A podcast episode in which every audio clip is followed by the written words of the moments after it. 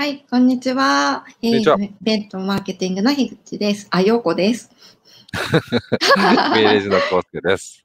はい、えー、イベントレジスト平山康介さんとイベントマーケティング樋口陽子がお送りする康介陽子の不要不急な話第21話、えー、10月16日始まります、えーこの番組は不要不急とは言っても今だから話したい日常で大切にしていることのお話をお聞きするトーク番組でイベントのことを起こしにもヒントになるコミュニケーションデザイン、えー編集術、企画力のようなことをですね、ゲストをお迎えしてゆるーくお話しする番組となっております。はい。ということで、とはいはい、第21話始まりますけれども、えー寒い。寒い。もう、あ、今日は島袋さんがパチパチあパチと当ですね。はい。はい、参加していただいておりますけれども、なんか、ひようやくね、最近11時半からも多かったんですけど、12時からあ、そうですね。ですねお。昼の時間です。はい。お昼の放送室みたいなことで、なんか、またたまに、なんかどこかの打ち合わせリアルにできるようになったんで行ったりすると、僕も放送部だったよみたいな話を第1回目の話でですね、振られたりします。なんか、そうですね。はいどっかもう、お出かけして、えー違うところからこう、放送、はいこれをやるって、お昼にやるっていうのも、うん。どっかチャレンジしたいですね。あ、したいですね。うん、あ、うん、どっかイベント週ぐらい会場をお伺いして、はい。沖勝手に始縄とか。に行くんですら、そういえば10月末。いいな沖縄からやりましょうか。いいですね。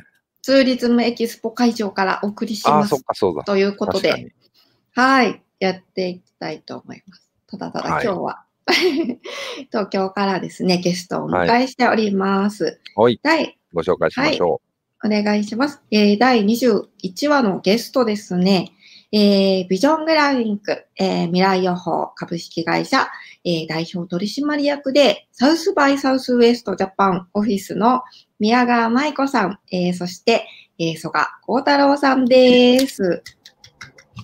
あ、カクってなっちゃった。はい。こんにちは。こんにちははーい。お久しぶりですという、あれでもないか。はい。う。今日ははいお二人はオースチンからオースティンから、参加いただいて、アメリカのオースティンから、都内の、都内のオースティンから。なるほど。どこにでも今ありますからね、オースティンはね。そうなんだ。あ わからない。そうですね。まあ、はい。というわけでですね、今回、えー宮川さん、曽我さんにご出演いただいたんですけれども、宮川さん、曽我さんは昨年2019年からサウスバイサウスウエストジャパンオフィスを設立されたということで、えー今日はですね、ちょっと紐解いて、もともとサウスバイサウスウエストとの出会いはいつだったのかということと、ちょっとサウスバイサウスウエストについてですね、簡単にご紹介をいただきつつ、えーはいはい、改めて出会いのきっかけを教えていただけたらと思っております。はい。よろしくお願いします。よろしくお願いしおます。とじゃあ私の方からきっかけをお話しして、サウスバイの内容をちょっと蘇我の方に振っていきたいと思います。はい。役割がありがとうございます。えっと、ははいい。サウスバイサウスウエストのきっかけ、出会いきっかけなんですけれども、あの、はい私はもともとサウスバイサウスウエストっていうのは、まあ、音楽の、あの、まあ、フジロックみたいな形で、音楽のフェスティバルだったっていうことは、あの、前から知っていまして、で、はいですね、その後に、あの、2010年ぐらいにですね、サウスバイサウスウエストっていうのが、その IT とか、そういうスタートアップのイベントだっていうのをなんとなく、実はなんかアナのき、き、機内誌みたいなので、なんかか、なんか その、はい誰かから聞いたみたいな、ちょっとそこへん曖昧なんですけども、うんなんかうん。こういうのスタートアップのイベントだって聞いて、はい。で、あすごく行きたいなと思って、まあ、前職の時にんうん。2012年なんですけれども、あの、どうしても行きたいと、で、レポートさせていただくので、行かせていただけませんかということで、あおの、前の会社の時にですね、あ社の内承認を得て行そうですか？れたんです。かでで、あの予算を割いてもらって、で、えっ、と、はい。一番最初2012年の3月に、あの、行ったのが、えーきっかけでございます。その頃日本人っていました？あの、全く現地で、あの、お一人ぐらいですね、自分たち以外で、あの、はい。日本の方とその時会って、はい。会った。の一人だったんですけど、実は、あの、こっち、日本に帰ってきてから、なんかそのうんうん。アッパーイベントがあるっていうのをですね、えっ、と、なんかえーネットかなんかで知って、で、はい。その、えっと、イベントに行ったら、割と、多分50人ぐらいは、にあの、サウスバインにその時、日本から参加している人たちがいたっていうのを、わー。そう初めて知りました。ただ、現地ではお一人ぐらいしか会わなかったイメージです。そっか、現地といっても会場が一つだけじゃなくて、街ですから、はい。もしかしたらいたかもしれないけど、すれ違うのが難しいかもしれないですよね。はいうんもう、そういう、わ、割と、その、そうですね。あの、まあ、本当一応今、すごいインターナショナルなイベントなんですけども、まあ、あの、はいアメリカ、国内からの参加者が、まあ5、はい5割ぐらいで、で、その他うんの国が、え、まあ、まあ、本当その残りなんですけども、その中でやっぱり、えっと、あアジアというか、アジアの国、まあ、中国、韓国、日本の方たちはほとんどいなかったようなイメージです。ああ、アジア全体からも少なかったんですね。すごい少なかったです。ええ宮川さんは2012年行かれた時は音楽中心に見られたんですか？で一応、あの、会社の、会社だから。感じで行かせていただきましたので、あきちんとはいインタラクティブ。あのー、伝説のツイッターだのっていう時って、あれ何年でしたっけ？あれあれ？2007年です。ああ、そうか。その名前このぐらいのなんですね時から、やっぱこう、ベンチャーのこう、見つける場所とか、出てくる場所みたいなところは、だんだんこう、音楽だけじゃなく、こう、世界中には広がってきた頃ですよね。だからね、その、そうですね。多分、機内誌とかで見たのはそういう情報だったのかもしれない 思い出があります。えちょっとサウスバイについてはい今、ちらちらっと、あのご説明もいただいたんですけど、一体どんなイベントなのか、魅力は何なのか、みんななんでこんな引きつけられるのっていうところを教えてください。じゃあ、絵本っぽいよ。はい。え僕が担当ですんで、お願い。させてい。ただくと、これちょっと心を込めてお願い。します。読んでない。のに読んでる感出ちゃってる。えい。い。です読ん。でない。んだ。読んでない。ごめんなさい。えい。え、あの、サウスバイサウスウエスト、あの、S、X、S、W と書いて、あの、サウスバイサウスウエストというふうに読む、あの、イベントなんですけれども、い。えっと、毎年3月にアメリカのテキサス州オースティン、あの、テキサス州の州都なんですけれども、でうん行われているイイベントです。で始まりはもう30年以上前に音楽のイベントとして始まって、それが映画、えっと、あとはインタラクティブという領域にどんどん大きくなってきたイベントです。で、大体人数としては、えっと、そうですね。あの、すごい巨大イベントでオースティンの街中で行われているので、正式にはそのバッジを買ってる人とか、うん。買ってない人も集まるので、すごい数の、あの、んですけれども、ーえっと、大体延べ、えっと、9日間で、えうん。ー2019年は、あの、バッジを買った人というよりは、その、集客、毎、毎日どれぐらいの人が来たかというと、延べ40万人以上はこう来ているというふうなことが言われていたり40万。はい。で、すごいぜ全校的に言ってもすごいですよね。きっとオースティンにそんないるのか。はい。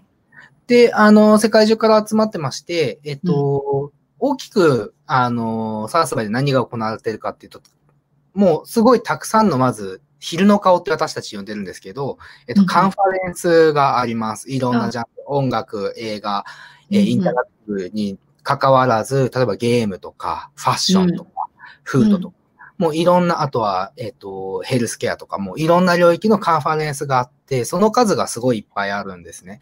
えっ、と、2000以上あるんです。2000ってすごいですよ、ね。はい。で、そこに7万人がこう来たりしていたりとか、あの、うん。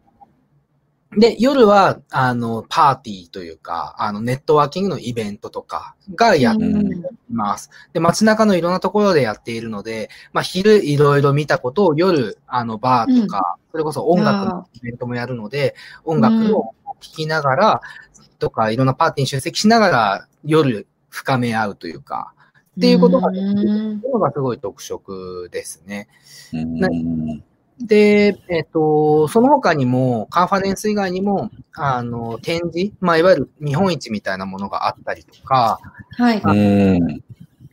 あとはピッチイベントですね、あの、があったりうん。とか、あとは、その映画で言うと、映画もそのバイヤーさんとかも集まるので、いわゆる映画祭ですね、が行われてたりとか、音楽も映画と同じで、その、あの、こう、ライブのブッキングとかをする担当の人もいたりとか、あの、様々な音楽業界の人が来ているので、ショー、ライブではなくてショーケースという名前で、あの、うん。ライブは一応オフィシャルなものだけ。でも、えっと、2000近い、1964、2019年は、1964のライブが期間中に行われたと。いうような感じですごくいろんなことが同時多発的に行われているイベントです。へー。あの、さっき平山さんからもスタートアップの、あの、登竜門というか、ツイッターの2007年の話ありましたけど、2007年にツイッターが、あの、このイベントをきっかけに広まったりとか、あとはピッチイベントで、まあ、様々な有名なスタートアップ、例えばシリ、あの、アップルの中に入っているシリが、はい、あの、そのピッチイベントに登壇して、えっ、と、受賞した後にアップルに買収されたりとかしているので、まあ、そのスタートアップとか、映画も音楽も全部一緒ですけれども、その、これから何が起こるのかっていうのをみんなで見たりとか、そういうものを作ってる人たちが集まって、えっ、と、うん人々のクリエイティビティに対して、まあ、こう、はいあの、インスピレーションを得たりとか、そこに対してすごくこう、リスペクトをするというのが、まあ、あの、うんあの、精神としてはありますね。という。クリエイターの方ばっかりじゃなくて、やっぱり投資家の方もそこで、あの、新しいスタートアップの方と出会ってっていうような場所になってるんですね。そうです。大体、うん。東京の人もかなりの数が来ていて、まあ、もう、はい。先ほど述べ、その期間中40万っていうふうに言いましたけど、全体の中の、えっ、と、大体そうですね、えっ、と、5%、以前は5%ぐらいですかね、がその投資を探し、投資するために、投資先を探してるっていう人がいたりとか。うーん。それでネットワーキングもね、重視されていたりっていうのもあると思うんですけど、日本からの参加っていうのが徐々に徐々にこう増えてきているなっていうのがすごく最近思うところで、終わった後必ず1ヶ月間ぐらいサウスバイの報告会って日本で至るところでされますよね。そうですね。ありがたいことに、あの、どんどん増えていて、えっと、2016年、ごめんなさい。あの、パッと今、聞えないんですけど、16年ぐらいに1000 17年ぐらいか。17年ですね。はい、17年にを超えて。はい。で、どんどんこう増えてきているんですけど、最近面白い傾向としては、日本の、あの、いわゆる視察する人も増えていれば、あとは、あの、こう、ブース、大きくこう、し見本市に、あの、ブースを構える人も、あの、いたりとか、うんあと、スピーカーの数が一応昨年、あの、この3月、うん昨年じゃないですね、この3月は、あの、ちょっと中止になってしまったんですけれども、はい一。応、あの、スピーカーの数も、えっ、と、この3月は最多になる予定だったので、日本からのコンテンツが徐々にこう、より広がっあの、向こうの人にもこう受け入れられてきているのかなというふうに思っています。うんなんか、いろいろみ日本からのこう参加税が増えてきたぞっていうところで、ね、今年は残念ながらだったんですけれど、えっ、と、次回、サウスバイサウスウエストに2021年は、どういうふうな内容になる予定なんでしょう？はい。えっと、サウスバイサウスウエストは、えっと、来年の3月の16日から20日までですね、えっと、はいサウスバイサウスウエストオンラインという名前でオンライン開催をする予定です。あ、で EDU も。はい。その前3に、月の9日から11日は同じように、えー教育に特化したサウスバイサウスウェスト EDU オンラインが2021年3月9から11日に開催されます。うん。なるほど。会期な一言でオンラインって言っても、結構ね、うん。最近オンライン開催のイベントってすごく多いじゃないですか。で、なんか、どういう感じになりそうなんですか、まあ、こう、収録して時差関係なく見れるようになるのか、あとは、まあ、ライブの、いわゆる、お客さんは入れないけど、イベントとしてはやって、それの配信をリアルタイムで世界中の人が見れるようにするような参加の仕方なのかっていうと、どういうパターンになりそうはいなの。か。あの感じでしょうか？いくつか、あの、なるべく今まであったサウスバイの形をなるべくオンラインにしていくということで言うと、やはりサウスバイの一番の価値って、その人々の交流とか、ネットワーキングっていうところがあったりします。なので、えっと、まあそういう、あの、システムを用意したりとか、あとうん。展示であってもそのミーティングとかができるような仕組みっていうのを導入したりしているので、基本的には結構ライブ感を持って、あの、うん。イベントになるんじゃないかなというふうに思っています。とはいえ、あの、こ先ほどもそのセッションの数が2000以上、まあ、2000用意はできないと思うんですけれども、コンテンツのボリュームはすごくたくさん、あの、あるイベントなので、全部を、こう、ライブストリーミングで、こう、やっていくっていうのは、あの、結構いいかなというのもあるので、セッションとかは、あの、事前にもアップロードして、えーそれをライブで流していくっていうようなことになるかなと思いますね。じゃあ、時差ををケアしてアーカイブとかも見れるようにはなるんですかね。えーっととは思いますが、ままだだうん未定ではあそうです。すよね。まあ、私も今、この辺、いろいろ決めてる段階ですよね。はいそうですよね。毎年サウスバイは、あの、リアルでフィジカルのイベントやってる時も、だいたい、えっ、と、1週間、2週間ぐらいしたら、あの、大きいセッションは、あの、映像が公開されて、ちっちゃいセッションもサウンドクラウドに音声が上がるようになってるんですね。あああ、今はは、そういうやり方こう今は公式サイトに音声が上がるような感じですね。サウンドクラウドではなくて。はいあそう。ですね。スケジュールのところに、こう、上がってるんですけど、うんうんうん。確かにこう、オンラインであれば、なんか移動関係なく、どっからでも参加できるっていうのが、うん。まあ、オンラインイベントの良さだったりっていうところはね、あるので、まあ、特に日本の国内なんかだったら、まあ、本当時差がないので、それこそ、あの、1時間後には、あの、次のイベント会場に北から東もどこまで、西 あの、南まで全部行けちゃうみたいなね、あるけど、時差っていうのがあると、さっきの交流を大事にするっていうところで言うと、まあ一方で、アメリカがお昼の時間で、その方とリアルタイムに話そうとすると、こちらの、うんあの、参加者は夜中に、本当に。モーニングなのか、グッドイブニングなのか、トなのかわかんないような時間帯になる可能性もあるってことですもんね。うんそうまあ、一応あの、ミーティングの時間は、こう、自分でセットアップできるようになって、あの、スロットを開けられるようになっていたりとか、あとはまあ、動画をいくつか上げられるような展示の仕組みにはなっているので、まああのうん時差のハードルがあるなという方は、その日本の時間に合わせた、例えば、うん。はい、あの、うん。ものにする、確かに。っていうのもできますし、向こうにあ早く起きろって言えばいいだけですもんね。あとは、あれですね、その、すごい面白かったのが、えっ、と、はい。まあ、毎年出展いただく出展者の方から、あの、はい。ご連絡いただいたのが、うん。あの、今年のサウスバイオンライン期間中は東京で、なんかこう、Airbnb みたいなのを借りて、ちょっとみんなで集まって、その、オンライン South by をみんなで楽しみます。まあ、つまりはあ時差を逆、時差に合わせた生活をするっていうことなのかなと思ったんですけど、そういうなんか、そうですねイベントの上げ方みたいなのもなんかパーティー感で。うん。ほんとほんと。なので、まあ、徐々に慣らしていくっていうことで言うと、ホテルに1週間ぐらいステイ、 staycation っていうんですかね。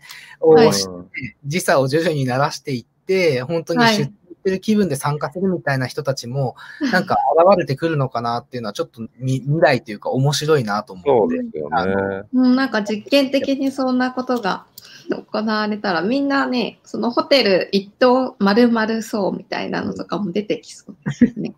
ですよね。おそらくね、来、あの、やっぱ現地の良さっていうのは何者にも代え難いものはあると思うので、それが仮に戻ったとしても、どうしても行けない方はうんオンラインチケットうで、んそういう楽しみ方というか参加の仕方っていうのは残ってくると、で幅はひ、今までより広がりますよね。そういうオプションもできるってことであればね。やっぱり、うん。その、どうしても、まあ本当に、あの、サウスバイに参加しようと思うとですね、これあの、はい。企業の方によくお話しするんですけど、お一人大体予算って50万ぐらいかかるんですね。うん。なので、はい、あの、その、まあ、と渡航費とかバッジとか合わせて、全部が、で、大体お一人50万って考えると、今回オンラインの場合は、あの、そのオンラインのチケットを買っていただいて、まあ、うん。見ることができて、参加ができて、そしてなんか交流することもできるって考えると、だいぶ10分の1ぐらいのね、あの、金額にはなるのかなというふうにちょっと今予想しているような感じです。確かに。それはなんか世界各国の、まあ、ホテルなのか旅行会社なのかのね、ビジネスはいオポチュニティにもなるでしょうし、うんあと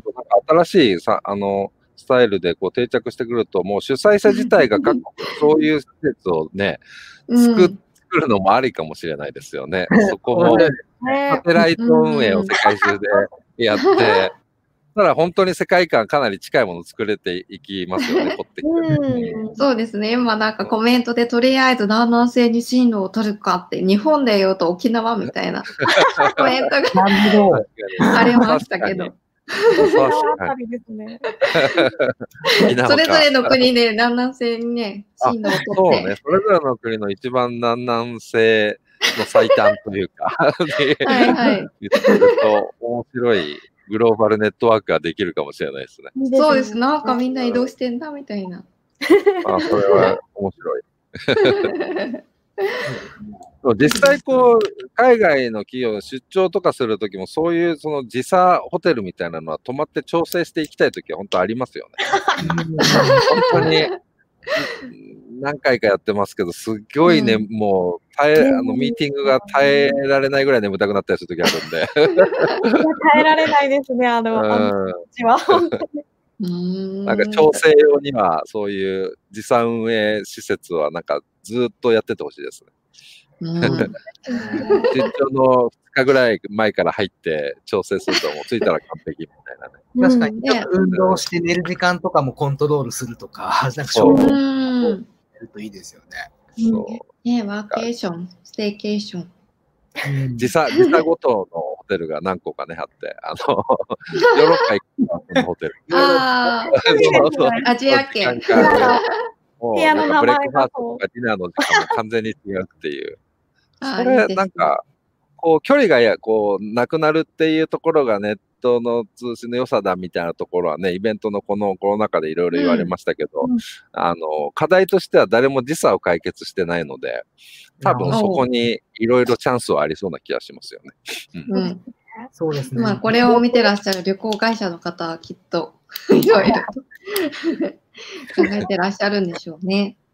本当に時差問題は、あの、リモートワークが進んでも、時差がある方との、あの、いいツール、うちも時差が結構ある、あの、仕事なので、あの、うんそうですよね。そういうなんかないかなっていつも探してます。うん、なんか覚醒しないといけないですもんね。その いや、面白い領域ですね。じ時差解決ビジネス。うんやいいねうんうん確かに。まあ、に日本の企業さんもまあ出展をするなり、その展示をするなりもオンライン上で今準備をしているっていうところなんですね。はい。えっと、そうですね。実は、あの今、えっと、まだバッジとかは買うことができないんですけれども、バッジ、はい要は視察の、視察したいという方は11月の中旬ぐらいからですかね。えっと、ええ準備をすれば、えっと、そのオンラインのバッジが購入することができます。で、うん。今出店したいとか、あの、はい。サウス会の中でイベントみたいなものをやりたいとか、うん。そういうことについては、えっと、お問い合わせをいただいてるんですけれども、えっと、はい。もうすぐご案内できる状態です。あ、そうなんですか？はい。今、あれですか？か、今回完全オンラインなんですか？今、オースティンに仮に行っても何も起きてないんですか？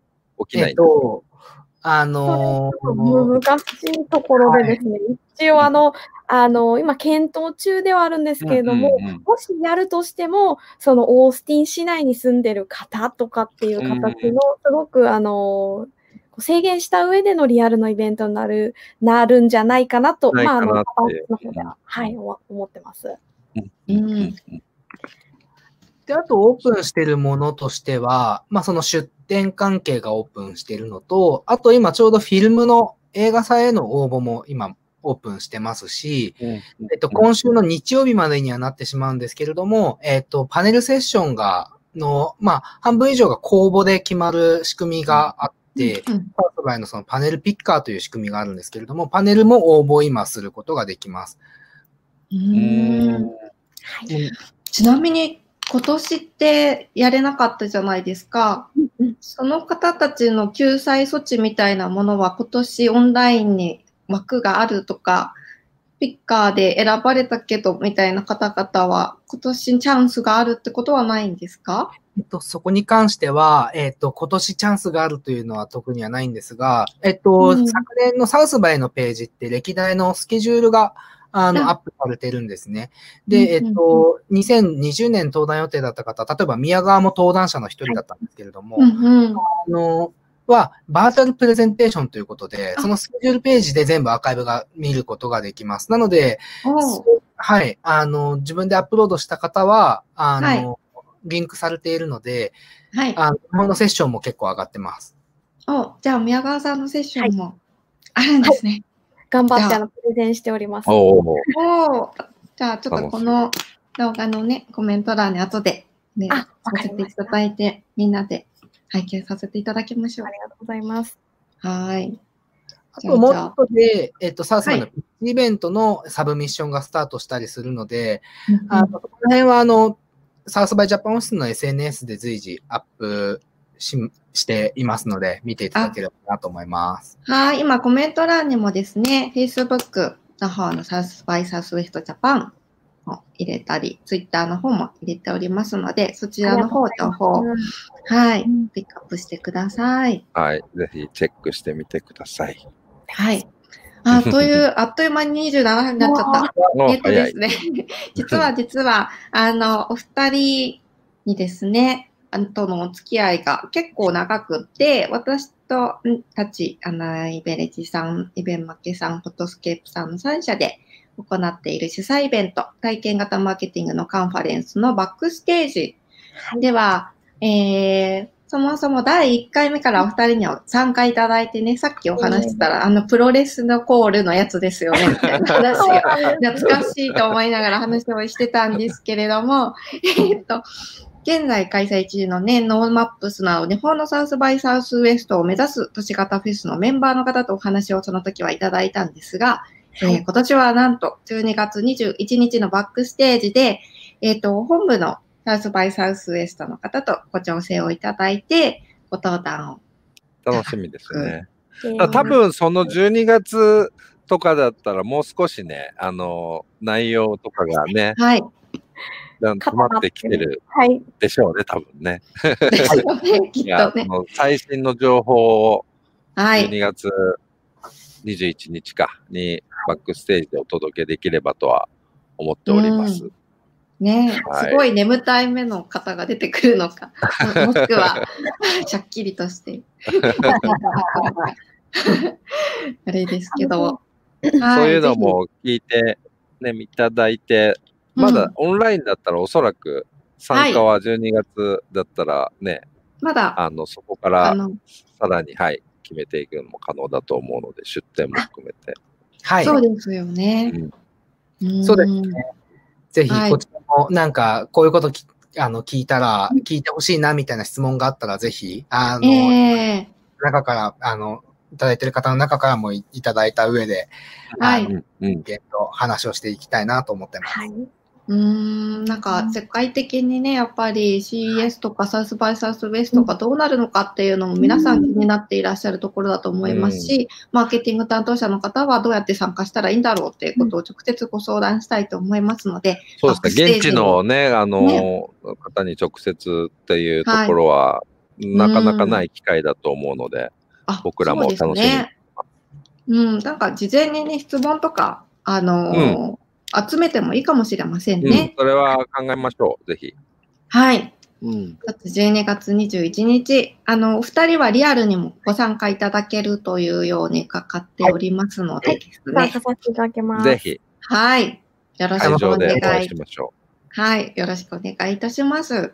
ということで、12時半になってしまいました。あっという間でしう。あた。っという間です。ありがとうございます。ありがとうございます改めて、はい。本日のゲスですね、ビジョングラフ未来予報株式会社代表取締役、そして、えーサウスバイサウスウェストジャパンオフィスの、えー宮川舞子さん、えー、曽我小太郎さんでした。ありがとうございました。ありがとうございました。ありがとうございましありがとうた。ございました。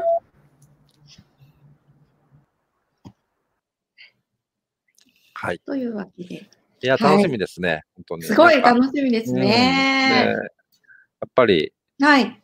この状況の中でみんなオンライン化だとか何とかっていろいろ皆さんやられてる中でね、特に世界規模で有名はいなイベントを今年どうすんだっていうのは、まあやり方も含めねて、2000の そうですね。今日は聞きたい情報がたくさんありました。サウスバイサウスウェストのバックステージもファンです。ありがとうございました。ありがとうございますいただいておりまして。なんかね、バックステージでも僕らが聞きたいことを聞いていた 感じでしたけど、でも本当気になりますよね。う。うんーん。あといろんなヒントがありましたね。なんか時差。時差をどう解決するかみたいなところもですね、なんかアイディアが出てきたので。そう。まあ現地に行けること、行くかどうかっていうところも迷られてる方、迷迷われてる方とかもなんかすごく全体的な覗き見をオンラインでね、うん。できるはい機。会だと思うので、まあ毎年ね、うん。レポートとか雰囲気とかその前言ってた報告会みたいなのはあるので、本当にこう、キャッチアップしようとしたらそういうとこいっぱい参加していろいろうん。情報収集されてた方もいると思いますけれども、なんかもうね今回は主催者の方からオンラインで、まあ多分主催側から必死に伝えようとしてくれると思うので、まあそれ自体がイベントですから、多分そういういう風な提供のされ方っていうのはなかなかないチャンスかなと思うので、うん。一番あの雰囲気だとか得られる情報とかっていうのがん日本にいながらまんべんなく丁寧に提供されるようになるんじゃないでしょうか。そうですね。私も耳戸島になってたので、なんかオンラインでも参加したよっていう風になれるのかなとか思ったりして、楽しみにしてます。それに向けてね、英語力アップ講座とかいろんな、なんか、いろんなメニューができそうな気がしますよそう、時差だけじゃなくて、いろいろ解決すべき 課題が見えてきて、そうですうんね。それはそれで、なんかいいきっかけでなるんじゃないでしょうかね、皆さん。そうですね。12月21日、皆さん、バはいックステージの会場で、本部の方、そして、えー、坂さん、宮川さんとお会いしに来ていら、あの、いらしていただけたらと思っております。はい。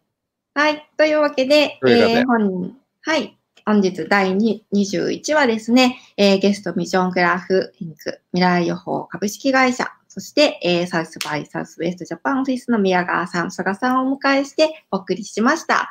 今日もありがとうございました。ありがとうございました。はーい。